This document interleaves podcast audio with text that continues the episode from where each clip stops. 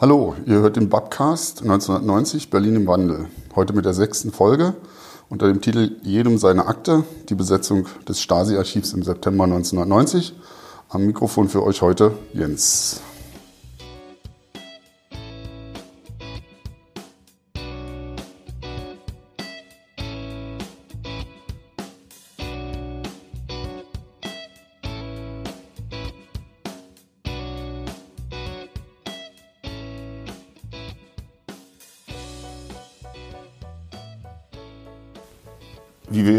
Nun schon in unseren letzten Babcasts mehrfach gehört haben, änderte sich im Jahr 1990 in der untergehenden DDR so ziemlich alles. Ein Thema, was dabei immer wieder eine Rolle spielte, war die, das Ministerium für Staatssicherheit, kurz die Stasi. Wir hatten ja schon in unserer vorletzten Folge darüber gesprochen, dass es im Januar zur Besetzung der Stasi-Zentrale in Berlin kam. Ähm, Ende des Jahres, genauer gesagt im September, wird das gleiche Gelände abermals besetzt. Allerdings ist es jetzt nicht mehr die Stasi, die dort sitzt, denn die ist inzwischen aufgelöst, sondern ein Archiv ist hier, denn das ist jetzt die Frage, die im Sommer immer drängender wird. Was passiert eigentlich mit den Hinterlassenschaften der Stasi, mit den Unterlagen, mit dem Film, ähm, mit Fotos und so weiter und so fort? Und genau über diese Fragen sprechen wir heute mit Tom Sello, der im September 1990 dabei war und uns gleich genau berichten wird, was dort passiert und welche Folgen das hat.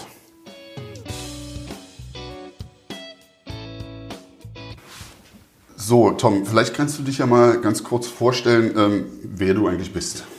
Ja, mein Name ist Tom Sello. Ich bin der Berliner Beauftragte zur Aufarbeitung der SED-Diktatur, bin also äh, gewissermaßen beruflich äh, mit der DDR und ihrem Ende beschäftigt und habe mich auch in den letzten Jahrzehnten mit der Aufklärung über die äh, Geschichte der DDR befasst. Ähm, wir reden ja heute über die Besetzung des äh, Stasi-Archivs im September 1990. Vielleicht kannst du ja mal kurz schildern, wie war denn deine Lebenssituation im Sommer 1990? Warst du in Arbeit oder warst du hauptberuflich mit der Aufarbeitung schon beschäftigt? Wie sah das aus? Also ich hatte bis zum April 1990 als Maurer gearbeitet und äh, habe dann die Chance genutzt, äh, dass ich doch etwas anderes tun kann nämlich was ich, äh, äh, eine der Punkte, die ich mir gewünscht hatte, dass man tatsächlich eine Publikation, eine regelmäßige Publikation herausgeben kann, in der Informationen äh, äh verbreitet werden, also einfach ein, äh, ein Magazin, und das war hervorgegangen aus einem Oppositionsblatt. Also da, wo wir vorher im Untergrund werkeln mussten, das wollten wir jetzt ganz offiziell äh, im äh, Abonnement vertreiben und auch am Kiosk anbieten. Und das war natürlich eine riesige Herausforderung. Erstmal die Frage war natürlich die, ob die Themen, die äh, ich und meine äh, Freunde und Mitstreiter interessant fanden, auch genügend andere interessierten dass sie das Heft kauften. Und wie, wie, wie hieß das Heft? Telegraph. Telegraph. Ja. Äh, und, äh, und dann, musste, dann war das auch natürlich alles organisatorisch äh, zu bewältigen und vom rein praktischen Texte verfassen, redigieren und schreiben. Und wir haben da Unterstützung ähm, auch beim Basisdruckverlag bekommen und haben dann äh, dieses äh, Telegraph-Heft äh, zweiwöchentlich herausgegeben. Das war also eine der hauptsächlichen mhm. äh, Sachen, die äh, wir äh, gemacht haben. Ich war damals verheiratet, hatte zwei Kinder im Alter von sieben und zehn Jahren. Und mir ging es so wie allen anderen in der Zeit, die äh, gesellschaftlichen Veränderungen, alles Neue, was in allen Bereichen der Gesellschaft war. Damit musste man erstmal zurechtkommen und fertig werden. Man hat sich gefühlt wie in so einer Waschtrommel. Immer wurde man äh, hin und her geschleudert und äh, musste mit der Situation klarkommen. Das ging mir natürlich genauso und äh, ansonsten eben äh, äh, war das Interesse groß an all den Möglichkeiten, die es plötzlich eben auch gab und vorher nicht gegeben hatte. Also das Jahr 1990 für alle ja ein Jahr des Übergangs. Keiner weiß, wo es hingeht. Äh, alle müssen alles Neue erstmal ähm, kennenlernen. In dem Zusammenhang spielten zu dem vielleicht Zeit darf ich ja? vielleicht darf ich so eine äh, kleine Sache noch anfügen. Also um zu beschreiben, wie, äh, wie man in so verschiedenen Gebieten äh, äh, beansprucht auch war und wie, äh, wie viele Sachen auf einen einströmten, dass so etwas Wichtiges wie eine Fußball-Weltmeisterschaft äh, kaum an mir äh, Spuren hinterlassen hat. Also es gab so viele andere Sachen, dass ich mich tatsächlich für Fußball kaum interessieren konnte und auch kaum noch Erinnerungen daran habe, trotz eines Weltmeistertitels. Genau, für diejenigen, die da nicht dabei waren, Deutschland wurde ja auch noch Weltmeister in diesem Jahr. Ähm, du, du hast dich also schwerpunktmäßig mit anderen äh, Themen beschäftigt. Hat in dem Zusammenhang eigentlich ähm, im, Sommer, Juni, Juli, August ähm, die äh, Unterlagen des Ministeriums für Staatssicherheit, über die wir ja noch reden werden, schon eine besondere Rolle gespielt oder kam das erst später?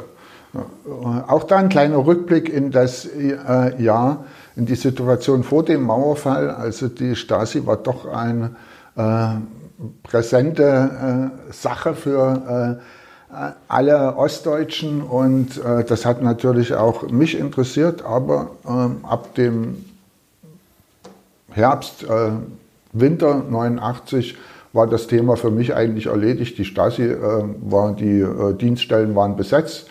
Ähm, die Stasi war in Auflösung und eigentlich habe ich mich mit anderen Sachen beschäftigt. Dann kamen aber immer wieder Anfragen von äh, Menschen, die sich an die Umweltbibliothek wandten. Ich habe damals äh, äh, zu DDR-Zeiten in dieser Oppositionsgruppe in Ostberlin äh, mitgemacht und das war auch eine der bekannteren äh, Gruppen und insofern waren wir mit dieser Gruppe auch äh, nach dem Mauerfall auch 1990 immer noch Anlaufadresse, weil äh, viele Leute gesagt haben, ihr habt euch damals äh, äh, eingesetzt und ihr müsst da drauf gucken auf den Auflösungsprozess. Das, das läuft nicht gut, das, da gibt es so viele Ungereimtheiten und äh, also ihr müsst euch damit beschäftigen und insofern äh, wurde dieses Thema von außen herangetragen äh, wieder an uns und äh, dann äh, äh, war natürlich auch immer der Punkt, wie wird denn nun mit der Hinterlassenschaft der Stasi umgegangen. Ähm, und äh, da, da, muss man einen kleinen Rückblick in diese Zeit, um sich das vorzustellen. Die, ähm, die Bevölkerung hatte überhaupt keine Kenntnisse, was eigentlich in diesen Unterlagen geschrieben stand, wie die verfasst waren, äh, wie diese Geheimpolizei äh, aufgebaut war. Alles das, was wir heute wissen, das war damals völlig unbekannt. Da gab es keine Vorstellung darüber. Das wussten nur die äh, hauptamtlichen Mitarbeiter der Stadtsicherheit und die haben nach außen hin nicht darüber erzählt. Ähm, zusätzlich waren die in eine äh, neue Obhut äh, gekommen. Ähm, gewissermaßen war ja Ende März, äh, wenn ich mich richtig, ja. Äh, wenn ich das richtig erinnere, war ja der, äh, die Geheimpolizei im Prinzip aufgelöst. Aber die Unterlagen gab es noch. Also wie geht man damit um? Die waren in die Verfügung des äh, Innenministeriums ge gekommen unter Michael Distel, eine der unsägliche Distel, wenn ich das mal so sagen darf, äh, also durchaus keine vertrauenswürdige Person, äh, auch wie er äh, das, diesen Umgang handhabte. Er hat die dann unter die Verwaltung der Staatsbibliothek gestellt, wenn ich mich richtig erinnere. Die Staatsbibliothek war nun auch keine Einrichtung, die äh, DDR-kritisch gewesen war und sich gegen die SED gewandt hatte, sondern sie war wie viele Institutionen, also wie eigentlich alle DDR-Institutionen gleichgeschaltet, entsprechend auch das Gros der Mitarbeiter. Und jetzt kam noch etwas dazu, als Verwalter für diese äh, Stasi-Akten äh, äh, hörten wir, werden äh, Mitarbeiter eingestellt und wen stellte man ein, die sich damit natürlich auskannten, also die schon vorher im Stasi-Archiv gearbeitet hatten, also hauptamtliche äh, Stasi-Mitarbeiter. Also das nur mal so ein paar äh, äh, Andeutungen, äh, äh, was da für Vorgänge äh, stattfanden und meine Skepsis gegenüber Staatsorganen war zu diesem Zeitpunkt also äh, sehr groß äh, und auch äh, die neuen Strukturen schafften kein besseres Vertrauen erstmal. Also das, die, die ganzen staatlichen Strukturen, die waren in der Umgestaltung und da waren doch noch viele suspekte Situationen und gerade was das ähm, ähm, Thema Stasi anging, war das also ziemlich schwierig. Also. Es im, im, Sommer wird also immer mehr das Thema, wie geht man mit den Unterlagen der Staatssicherheit um. Wie du ja schon sagtest, keiner hat eine Vorstellung davon. Wir, wir reden hier über mehr als 100 Kilometer Akten allein, was man aber noch nicht wissen konnte zu dem Zeitpunkt. Ähm, es ist völlig unklar, wo geht das hin. Nichtsdestotrotz beschließt ja die Volkskammer der DDR, dann die, die frei gewählte, äh, im August, äh, dass die ähm, Stasi-Unterlagen geöffnet werden sollen für, die, für Betroffene, auch für die Forschung und dass sie äh, auf dem Gebiet der DDR bleiben wollen. War das der Weg, der für dich akzeptabel gewesen wäre? Na, das war zumindest einmal von den Möglichkeiten, die aufgezeigt wurden, eine der denkbarsten. Mhm.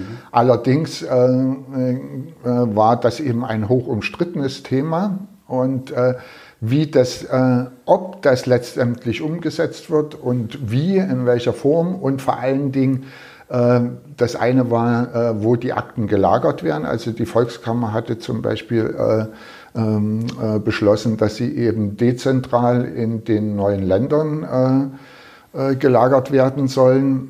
Aber das sagte erstmal noch nichts auch, auch über den Zugang. Also mhm. wer bekommt Zugang zu diesen Akten? Und da äh, war doch eine große Skepsis und ein Misstrauen, dass äh, sozusagen mit den Informationen, wo niemand wusste, welche das sind, also über sechs Millionen Menschen, das wusste man damals schon. Man wusste damals auch schon, dass es um vier Millionen Ostdeutsche ging und zwei Millionen Westdeutsche. Mhm. Also wie diese Informationen eigentlich zustande äh, gekommen sind, in die Öffentlichkeit gekommen sind, die sind ja eigentlich bis heute äh, bestätigt. Äh, das ist mir auch im Rückblick nicht so richtig klar. Aber man hatte also diese Information. Aber was das genau war, was, das für, äh, was da drin stand, das wusste niemand. Und äh, das war sozusagen der Knackpunkt. Also das verbreitete auch eine Unsicherheit. Also mhm. diese, äh, äh, was soll man sagen, äh, wie wird mit diesem Geheimwissen zukünftig weiter umgegangen? Wer verfügt darüber? Und äh, das, ist, äh, das, das ging im Prinzip darum, dass man auch sein eigenes Leben wieder in die Hände bekommt, in die eigenen Hände, damit niemand anders fremdbestimmt äh, über das eigene Leben verfügen kann. Also äh, bei aller Ungewissheit, du warst schon Befürworter äh, der Position, dass diese Akten einsehbar sein sollten. Also der, äh, äh der Slogan kommen wir ja nachher noch darauf zu sprechen, der dann äh, sozusagen von uns aus, äh, aus unserem Umfeld öffentlich geäußert wurde, war jedem seine Akte. Also es mhm. da bestand eben die Vorstellung, mhm. so dass genau abgegrenzte Akten zu einzelnen Personen oder vielleicht Personenzusammenhängen existieren und dort die Informationen über die äh, drin sind. Äh, und dann äh, sollten also diese Akten für diese Personen jeweils zugänglich sein. Aber es gab ja auch äh, starke gegenteilige äh, Denkrichtungen sozusagen. Bis dahin, dass gesagt wurde, wenn wir diese Akten öffnen, das gibt gesellschaftlichen Unfrieden, das äh, bis hin zum Mord und Totschlag, die es gibt. Diese Befürchtung hattest du nicht äh, 1990? Na, äh, äh, nein, das zu keinem Zeitpunkt. Aber das war eine massive Behauptung, die eben oft vorgebracht wurde. Und aber man konnte das erkennen, von wem das vorgebracht wurde. Das waren zum einen die alten Eliten der DDR und zum anderen wiederum ähm, auch äh, bundesdeutsche Politiker, die eben überhaupt kein Interesse an, den, an der Öffnung der Akten hatten. Und die haben also solche Gespenster gemalt. Äh, für mich äh, war äh, Information noch nie äh, sozusagen eine negativ behaftete Sache, sondern so viel Information wie möglich kann nur gut sein und äh, dann kann man sich über diese Sachverhalte austauschen. Man kann sich darüber auch streiten und überlegen, wie man damit umgeht. Viel schlechter ist äh, das, was ich äh, äh, zu DDR-Zeiten erlebt habe, dieses unsägliche Misstrauen mhm. und dieses, äh, also äh, aller gegen äh, jeden und äh, jeder gegen alle. Und dieses Misstrauen, das war immer noch äh, fortgetragen. Das spürte man an vielen Momenten. Und eben, wie gesagt, staatliches Handeln, auch das der neuen DDR-Regierung, sorgte da nicht unbedingt für Erleichterung. Zumal ja dann äh, durchsickert oder deutlich wird, dass der deutsch-deutsche Einigungsvertrag ähm, vorsehen soll, dass die Akten nach Koblenz ins Bundesarchiv kommen, was die ganz praktische Folge gehabt hätte, dass sie unter das äh, bundesdeutsche Archivrecht fallen, was wiederum dann geheißen hätte, äh, 30 Jahre Sperrfrist erstmal, dass man an diese Akten gar nicht rankommt. War das dann der Auslöser zu sagen, wir müssen was tun, wir müssen dagegen vorgehen? Also das war, so, das war sozusagen äh, der Punkt, als es ich äh, kannte mich ja mit dem bundesdeutschen Archivgesetz ehrlich ja. gesagt nicht aus. Ja. Aber das, was äh, wir uns an Informationen besorgt haben, war klar. Mindestens 30 Jahre, vielleicht sogar 60 oder 90 Jahre, also da gab es unterschiedliche Aussagen, sollen diese äh, Unterlagen verschlossen bleiben. Und jetzt kommt es, außer es soll spezielle Zugänge geben. Für wen? Für die Polizei, fürs BKA, für Staatsanwaltschaft, also für Geheimdienste. Und das war sozusagen, also dieses äh, unrechtmäßig zusammengetragene Wissen, also äh, was, äh, was überhaupt nicht mehr mit irgendwelchen demokratischen äh, äh, Strukturen und Verfahren zu tun hatte, das sollte plötzlich von, äh, für, ähm, von ausgewählten äh, Institutionen für ihre Zwecke genutzt werden. Und diejenigen, um die es da geht, die sollten keine Kenntnis darüber haben. Also das war, das war absolut nicht hinnehmbar und das war dann auch für mich äh, der Punkt, wo äh, ich äh, gesagt habe, da muss ich äh, etwas dagegen unternehmen und mich gegen dieses Vorhaben zur Wehr setzen. Äh, es sei an dieser Stelle mal eingeworfen, wenn es zu diesen Sperrfristen gekommen wäre, dann wären wir tatsächlich jetzt erst äh, nach 30 Jahren, weil die sind jetzt drum äh, in der Lage gewesen, überhaupt in diese Akten zu gucken. Äh, was wir dann also nicht wüssten über die DDR, ist jetzt ein bisschen kontrafaktisch, aber äh, ich will zumindest erwähnen, dass jetzt erst diese 30 Jahre rum gewesen wären. Also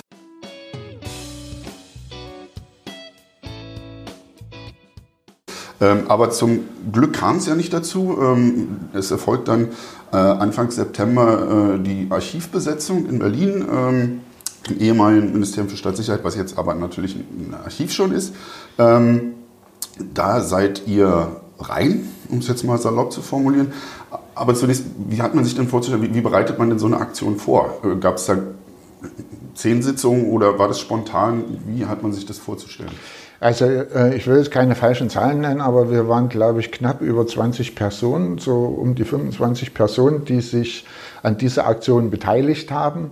Äh, für mich hat sich das ganz einfach dargestellt. Äh, der Mitstreiter aus der Umweltbibliothek, Christian Halbrock, kam in, eine, in die wöchentliche Runde der Umweltbibliothek äh, kam vom neuen Forum und äh, vom Bürgerkomitee und äh, hatte gesagt, wir, äh, da hatte man diese eine Aktion überlegt. Wir müssen etwas unternehmen, wir äh, müssen da ein Zeichen setzen und eine Öffentlichkeit schaffen, dass man mit den ähm, geplanten Umgang also nicht einverstanden ist. Ich würde sagen, der kam vielleicht so 21 Uhr in die um Räume der Umweltbibliothek, sagte, Morgen ist eine Aktion, äh, da geht es darum, wie das genau läuft, äh, kann er jetzt nicht sagen. Wer ist dabei? Und dann haben sich äh, vielleicht äh, vier, fünf äh, Personen gemeldet und das war wie, das war sozusagen wie eine Situation, in der wir geübt waren, auch schon also zu Diktaturzeiten und jetzt in der neuen Situation, also die, da gab es ein großes äh, Vertrauen und äh, wir haben uns dann dort in Lichtenberg getroffen. Ähm, äh, wie kommt man jetzt auf das Gelände? Also, das, das Gelände war eigentlich gesichert von der Polizei, äh, aber dort arbeitete ein Auflösungskomitee, ein staatliches Auflösungskomitee, äh, Bürgerkomitees agierten und einige äh, von den Leuten aus den Bürgerkomitees, die da Zugang zu dem Gelände haben, hatten. Die haben uns dort äh, reingelotst. Wie das jetzt genau war, kann ich mich wirklich ehrlich gesagt nicht mehr erinnern. Äh, und äh, der äh, eine davon, Henry Leiter, ein ziemlich stattlicher Mann, hat dann auch äh, die Tür aufgehalten und äh, zum äh, Zugang zum Haus 7, das ist, wie sich aber herausstellte, war das nicht der direkte Zugang zum Archiv. Wir hatten nur angenommen, dass der dort ist. Aber das war erstmal in diese äh, äh, in die äh, Verwaltungsbüroräume des ähm, äh, Stasi-Archivs sind wir dort hineingekommen. Wir reden hier über den 4. September 1990, ja. das ist der Tag, an dem das geschieht. kannst du dich erinnern, wie, wie, man sich fühlt in so einem Moment? Ist man da sozusagen vor, vorwärtsdrängend revolutionär oder hat man doch ein bisschen Befürchtungen, ähm, weil wir sind ja in dieser, überhaupt in diesem Übergangsjahr, äh, alles muss sich neu finden. Gab es da Bedenken, dass was passieren könnte oder hattet ihr überhaupt eine Vorstellung, was passieren könnte, wenn man da reinmarschiert? Also äh, das ging darum, eine Öffentlichkeit zu schaffen, einen, äh, einen Punkt zu finden, dass das nicht einfach wird, in die Gebäude reinzukommen, das war klar, aber ich hatte jetzt keine Befürchtung, dass äh, mir da irgendwas äh, passieren könnte oder äh, den anderen, äh, sondern es ging eher darum, wie kommen wir jetzt in das Archiv, wie können wir uns dort festsetzen äh, und wie können wir deutlich machen, dass wir sagen, dass diese Akten äh, an den äh, an dem Ort bleiben sollen und eben nicht äh, verschlossen äh, in, äh, nach Koblenz ins Bundesarchiv. So, und ähm, also man muss auch sagen, so richtig zu Ende durchdacht war die Aktion nicht. Es wurde überlegt, wie man da reinkommt. Ähm, und wir sind dann durch das Gebäude geirrt äh, und haben versucht, den, äh, den Zugang auf irgendeiner äh, Etage zu den Archivräumen zu finden, was uns nicht gelungen ist und äh, was wiederum den, äh, der, äh, dem Wachpersonal, also der Polizei, die Möglichkeit äh, gegeben hat, uns dann langsam auf die Schliche zu kommen und die sind dann hinterhergerannt. Äh, der Großteil der äh, Besetzer hat sich dann äh, in einem Zimmer verbarrikadieren können. Ähm, andere äh, sind aus dem Gebäude rausgeflogen, zu denen gehörte ich dazu. Mhm. Und äh, wir haben uns dann äh, per Zurufen aus dem Fenster mit den anderen verständigt, als die dann da drin waren in dem verschlossenen Raum war denen natürlich sofort klar, äh, wir sitzen jetzt zwar hier drin und selbst wenn wir hier drin bleiben, das kriegt überhaupt keiner mit draußen. Ja. Äh, dann äh, äh, wurde mir zugerufen, ihr müsst euch um Öffentlichkeit kümmern. Das war sozusagen der Auftrag aus dem Fenster gerufen und das war das auch dann, womit ich mich mit den äh, nächsten vier, fünf Wochen beschäftigt habe. Also das war der Startschuss gewissermaßen für Öffentlichkeits- und Pressearbeit. Das war meine äh, erste Tätigkeit als äh, Pressesprecher. Von, ich hatte keine, absolut keine Erfahrung äh, und äh, aber nachvollziehbar. Es ging ganz gut. nachvollziehbar sozusagen für diejenigen, die das Objekt nicht kennen. Es ist ja mehr oder weniger ein geschlossener Hof, wo die äh, Besetzer sich dann befanden. Das heißt, äh, die Nachricht musste nach außen transportiert werden. Hattet ihr denn einen Plan, was die Öffentlichkeitsarbeit anbelangt? Oder auch nur Ideen, wie man da vorgeht? Es gab überhaupt keinen Plan.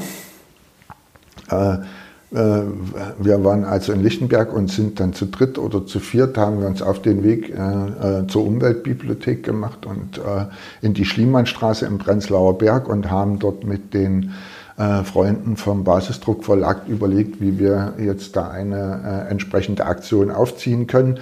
man muss noch dazu sagen, in, parallel dazu gab es natürlich auch Bestrebungen von äh, Innenminister Distel, also die Besetzer aus den Räumen rauszubringen äh, mhm. wieder. Äh, die, ähm, er wollte die also räumen lassen.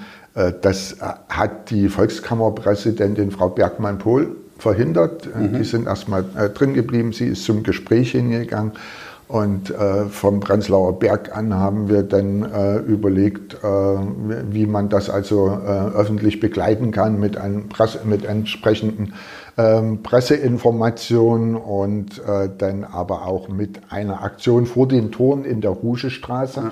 damit sozusagen außen was wahrnehmbar zu sehen ist. Und äh, Äh, das wurde dann organisiert, beginnend mit einer Zeltplane und ein paar Transparenten. Irgendwann wurde ein DRK-Zelt besorgt und äh, Tage später gab es dann auch eine Bühne vom LKW, aber äh, angefangen haben wir im, äh, im Regen stehend unter, äh, also in miesen Wetter äh, unter einer äh, Militärplane und mit zwei, drei Transparenten.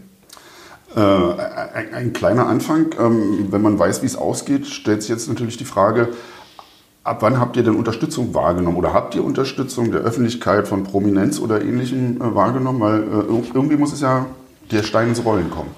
Also es gab auf jeden Fall Sympathisanten aus äh, der, äh, von den äh, Freunden aus der Oppositionsszene. Auch äh, man muss das auch so sagen, dass das im Prinzip durch auch im politischen Lager, auch in der Volkskammer gab es natürlich Abgeordnete, äh, die äh, massiv für eben diese Interessen gestritten haben. Zum Beispiel mein Vorgänger im Amt, Martin Gutzeit, war einer derjenigen gewesen, die sich also sehr für die äh, einmal für den Erhalt und dann eben auch für die Zugänglichkeit der Akten eingesetzt haben. Und mhm.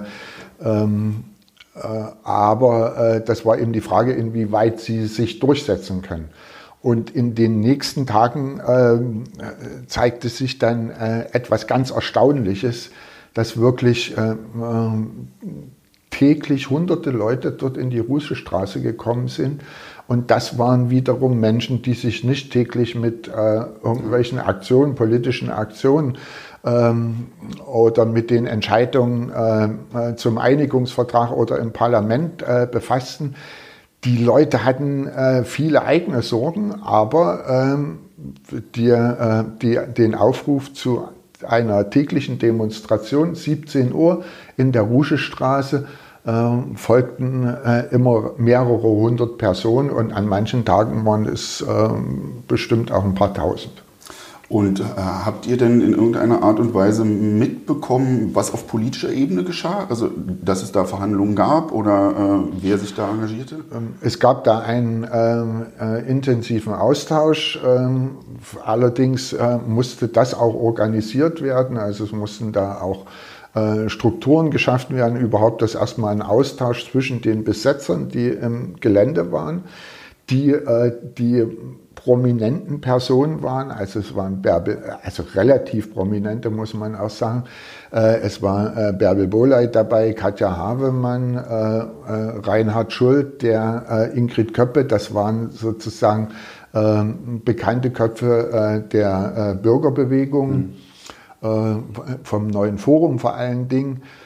Später hat sie sich dann auch Wolf Biermann noch dazu gesellt und äh, das, äh, das ist sozusagen, das waren diejenigen, äh, die die entsprechenden Forderungen in den Umlauf brachten und die, auch die Gesprächspartner mit Medien.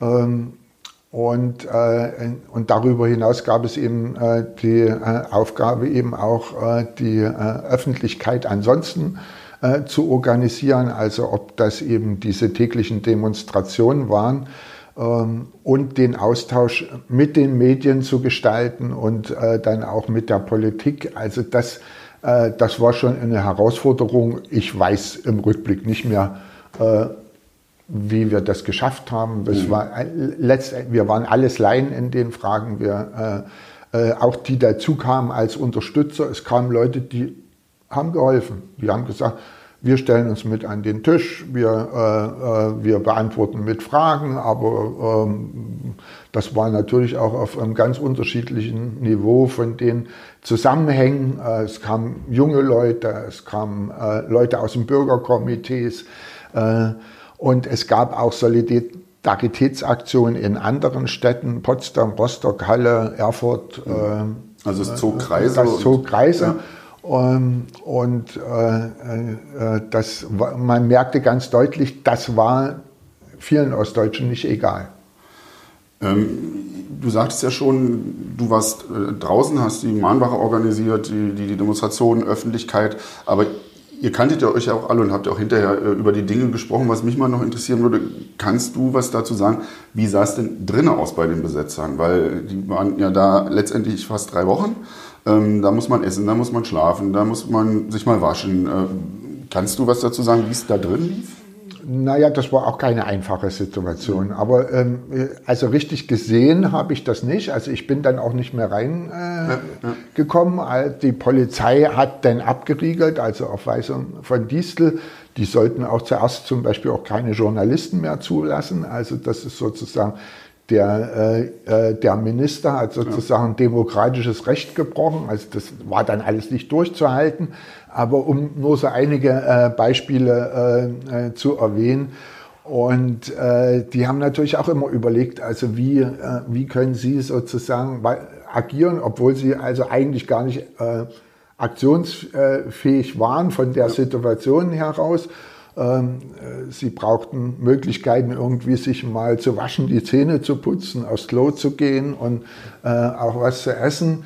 Und äh, das war doch am Anfang ziemlich schwierig und mhm. dann nach und nach war es dann aber doch möglich, dass einige dann das Gelände verlassen konnten, mal irgendwohin in eine Gaststätte mhm. gehen und, äh, ähm, äh, äh, und dann wieder rein durften, also äh, dass sozusagen sie nicht ausgeschlossen wurden. Und ansonsten gab es eine unglaubliche Solidarität, also aus, aus der Bevölkerung heraus. Die Leute kamen an, brachten Lebensmittel, brachten Getränke, äh, äh, wollten wirklich unterstützen. Und das, das war schon auch äh, berührend, das mitzuerleben. Also ihr konntet auch miteinander kommunizieren, also ihr draußen an der äh, äh Außenstation sozusagen und die BesetzerInnen, ihr wart in äh, Kontakt. Das war so, dass, dass die rauskommen mussten, damit wir miteinander uns abstimmen konnten. Und das, also das war natürlich auch nicht ohne Konflikte. Ähm, das, das geht schon los, weil diejenigen, die waren, die, die sozusagen die Medienwahrnehmung hatten, und das andere war gewissermaßen das Fußvolk. Also da entstehen immer so äh, gewisse Spannungen, aber das ist, das sind interne Sachen. Letztendlich hat das zusammen äh, die entsprechende Wirkung gebracht. Die Besetzer haben dann ja auch noch einen Hungerstreik an, äh, erklärt äh, und äh, diese Erklärung äh, wurden, haben wir dann auch bekannt gemacht und heute, 30 Jahre später, darf man sagen, verhungert sind die da nicht. Aber, Aber war schon Mittel, war, Druck war, war ein, Das war sozusagen ja. ein äh, Druckmittel und äh, ein öffentliches Mittel. Und äh, wir haben auch andere Sachen uns überlegt und haben gesagt, was, was können wir machen? Wie können wir noch richtig, äh, wie können wir noch richtig viele Leute zusammenbringen? Also ähm, man muss ja wissen, wir waren von den 10.000 100 Demonstrationen tausenden Demonstranten vom Herbst 89. Das war sozusagen die Zielmarke. Ja. Äh, da waren so ein paar hundert, denn manchmal doch auch nicht so, äh, äh, der scheinbar nicht so der richtige Druck. Was haben wir gemacht? Wie kriegen wir richtig viele Leute äh, dort in die Rougestraße? Und dann haben wir gesagt, die kriegen wir hin, wenn wir denen sagen, die Akten werden verteilt. Und äh, jetzt müssen wir das natürlich auch noch glaubhaft vermitteln. Äh, und dann war, haben wir uns eine Aktion, äh, eine sozusagen eine ungewöhnliche Maßnahme ausgedacht äh, und haben gesagt, wir äh, entwerfen ein Formular und das wie ein offizielles Formular mhm. aussieht mhm. und verteilen das in Ostberliner Briefkästen und da steht dann eben drin, äh, wenn man das Formular abgibt, dann kann man äh, seine Akten beantragen und äh, ausgehändigt bekommen. Wir haben davon mehrere hunderttausend Exemplare angefertigt und haben das in einer Nachtaktion in den Berliner äh, Briefkästen, ich glaube 300.000 Exemplare mhm. in Berliner äh, Briefkästen verteilt. Und dann kamen die Leute. Und das äh, machte natürlich, brachte nochmal richtige Aufruhr. Äh, der damalige Ostberliner, äh, ich weiß nicht, wie hieß der eigentlich, Innensenator äh, war es nicht, aber, mhm. äh, aber der für die äh, inneren Angelegenheiten zuständige ja, ja. im Magistrat war Thomas Krüger Und äh, der wurde natürlich gefragt und kam, kam aus unserem äh, Aktionsumfeld äh, zu DDR-Zeiten und der roch den Braten natürlich und äh, hat da schon geahnt, dass das äh, von wem das kommt. Und, äh, aber das sind so Aktionen gewesen, mit denen man äh, auch so, äh, so auf der ähm, Spaßfraktion da ähm, äh, den Druck erhöht hat. Na gut, also eine gewisse Kreativität, dann der, der Hungerstreik, wie intensiv der auch immer gewesen sein mag, aber als, als Druckmittel auf politischer Ebene wird verhandelt. Es gibt den Druck von der Straße. Ähm, am 28. September, um jetzt mal die Klammer zu schließen, verlassen die Besetzer dann freiwillig äh, das Gebäude.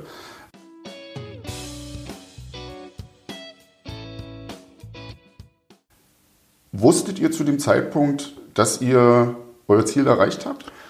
Äh, also die Besetzer hatten gesagt, sie haben äh, erstmal das Ziel erreicht, indem es äh, eine Zusatzvereinbarung zum Einigungsvertrag gab, in der eben die vorgeschlagenen Regelungen aus der Volkskammer aufgegriffen wurden und es sollte eine Institution geschaffen werden mit einem entsprechenden Gesetz, was denn eben den Zugang für die Betroffenen, für diejenigen regelt, die über die also äh, Akten angefertigt wurden, die im Visier der Stasi waren und auch das ganz wichtig eben auch den Zugang zu äh, für die Forschung und für die Medien ermöglichen sollte. Das hat dann äh, noch zwei Jahre gedauert bis äh, zum Januar äh, 1992. Da wurden, äh, äh, begann dann die Stasi-Unterlagenbehörde ihre Arbeit und äh, dann gab es die ersten Einsichtsmöglichkeiten die Leute von der Mahnwache äh, waren da misstrauischer gewesen und mhm. haben ihre Aktion über den 3. Oktober hinausgezogen, äh, weil, oder vielleicht misstrauischer gewesen, also wollten auch nochmal deutlich machen, äh, äh, dass man sich also äh, da nicht abfrühstücken lassen will, sondern dass äh, tatsächlich diese Forderung auch umgesetzt werden soll und ähm, und man muss auch äh, dazu sagen, dass es da auch darum ging, dass äh, nicht nur der ostdeutsche Geheimdienst abgeschafft äh, werden sollte, sondern wir hatten ein grundsätzliches Misstrauen gegenüber jeglicher Art von Geheimdienst und wollten am besten auch noch die westdeutschen Geheimdienste im Anschluss auch mit abschaffen. Ähm, das, das, ist uns nicht gelungen. Das wollte ich auch gerade sagen. Wie wir wissen, ist das äh, nicht gelungen, aber äh, immerhin äh, gibt es ja tatsächlich diese äh, Zusatzvereinbarung zum Einigungsvertrag, die dann eben festlegt, dass die Akten A im, im Osten Deutschlands bleiben, B, ähm, dass es Möglichkeiten der Einsichtnahme geben wird. Du sagtest ja schon, das dauert dann noch eine Weile, um das auszudifferenzieren. Und ähm, wenn man dann mal, also insofern muss man ja sagen, war die Besetzung mit dem Ziel, dies zu erreichen, ein Erfolg. Würdest du das so? Sehen? Also ich, äh, ich würde sagen, äh, wenn man das jetzt im Rückblick kann man das ja machen insgesamt gesehen, also äh, im Verbund mit äh, vielen anderen äh, Akteuren, also denen in der Volkskammer, aber auch äh, in Betrieben und ja. an anderen Orten. Aber wenn ich würde das noch weiter zusammenfassen, also die erstmal den, die Sicherung der Akten, der Erhalt, also die Abschaffung der Geheimpolizei, den Erhalt eines Großteils der Akten, es sind ja nicht alle erhalten worden, und dass, es, äh, dass diese äh, Unterlagen eben für die Betroffenen und für Medien und Forschung zugänglich sind, das ist ein riesiger Erfolg. Das ist auch, das ist sozusagen ein Erfolg der äh, Revolution, also diese, dieses ganze Zusammenhang in, in über die Monate denke ich, muss man äh, den Prozess im Zusammenhang sehen und äh, das ist durchaus eine Errungenschaft äh, der äh, friedlichen Revolution und äh, die, äh, da kann man gut stolz drauf sein. Und wenn man jetzt auch zurückblickt, was letztendlich die Aktenöffnung gebracht hat, würde ich das ebenfalls so positiv bewerten.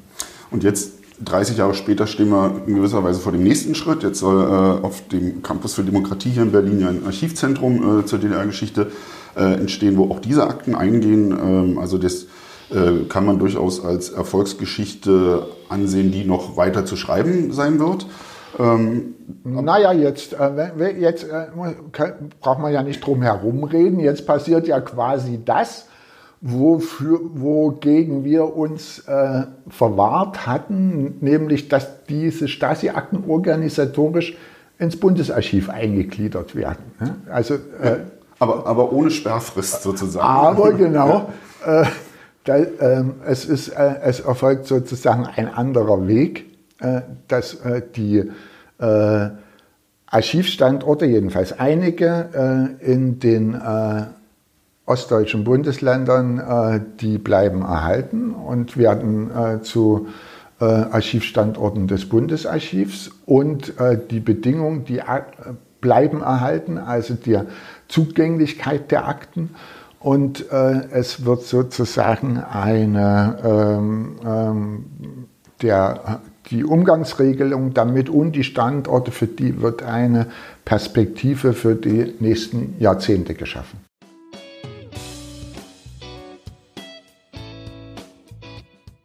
Ähm, wir haben jetzt 30 Jahre Deutsche Einheit, 30 Jahre das äh, verrückte Jahr 1990. Ähm, wenn wir uns 2030 wieder treffen, ähm, gibt es Themen, wo du sagst, darüber sollten wir immer noch reden? Und gibt es Themen, wo du sagst, na, ich hoffe, äh, das hat sich dann bis dahin erledigt? Also meine Erfahrung äh, sagt, äh, dass es äh, das Erste äh, wichtig ist, äh, immer wieder über dieselben Themen zu reden, weil es gibt immer wieder eine nachwachsende Generation, die mhm. davon überhaupt nichts wissen. Also man muss über die Diktatur in der DDR, die SED-Diktatur sprechen äh, man äh, muss darüber informieren äh, und sprechen, was das für Menschen bedeutet hat, die diesen Repressionen ausgesetzt waren und unter den Folgen zu leiden hatten. Und man muss auch über den Erfolg sprechen, das Ende der DDR durch eine friedliche Revolution. Und das sind Punkte, da also die sind, äh, äh, die sind nie äh, uninteressant, sondern es werden immer wieder neue Fragestellungen geben und deshalb äh, wird es sich immer wieder lohnen, darüber zu reden. Dann äh, bin ich gespannt, wenn wir uns in zehn Jahren wieder treffen, werden wir das Thema mal aufrufen und schauen, wie wir äh, dann damit umgehen. Vielen Dank, Tom, für die Einführung in dieses Thema. Ich danke auch. Wie wir gesehen haben, war also 1990 nicht nur ein Jahr im Wandel, sondern wir haben auch Themen, die sich durchzogen, wie die Staatssicherheit und dann ihre Hinterlassenschaften. Ähm, der September war da ein wichtiger Wendepunkt, denn damit wurden die Weichen gestellt hin zu Offenheit, zu Akteneinsicht, zu Forschung und auch dazu, dass sich die Betroffenen der SED-Diktatur ähm, ihre Unterlagen anschauen konnten. Damit überhaupt wurden dann erst noch neue Erkenntnisse über die Geschichte der DDR möglich, denn wären die Unterlagen im Bundesarchiv in Koblenz verschwunden, dann würden wir tatsächlich jetzt erst frühestens dort hineinschauen können und wüssten vieles nicht, was wir wissen. Wenn euch das Thema weiter interessiert, dann schaut auch auf unsere Homepage oder bei Twitter. Wir haben da noch viele zusätzliche Informationen. Bleibt uns gewogen, bleibt gesund. Bis zum nächsten Mal.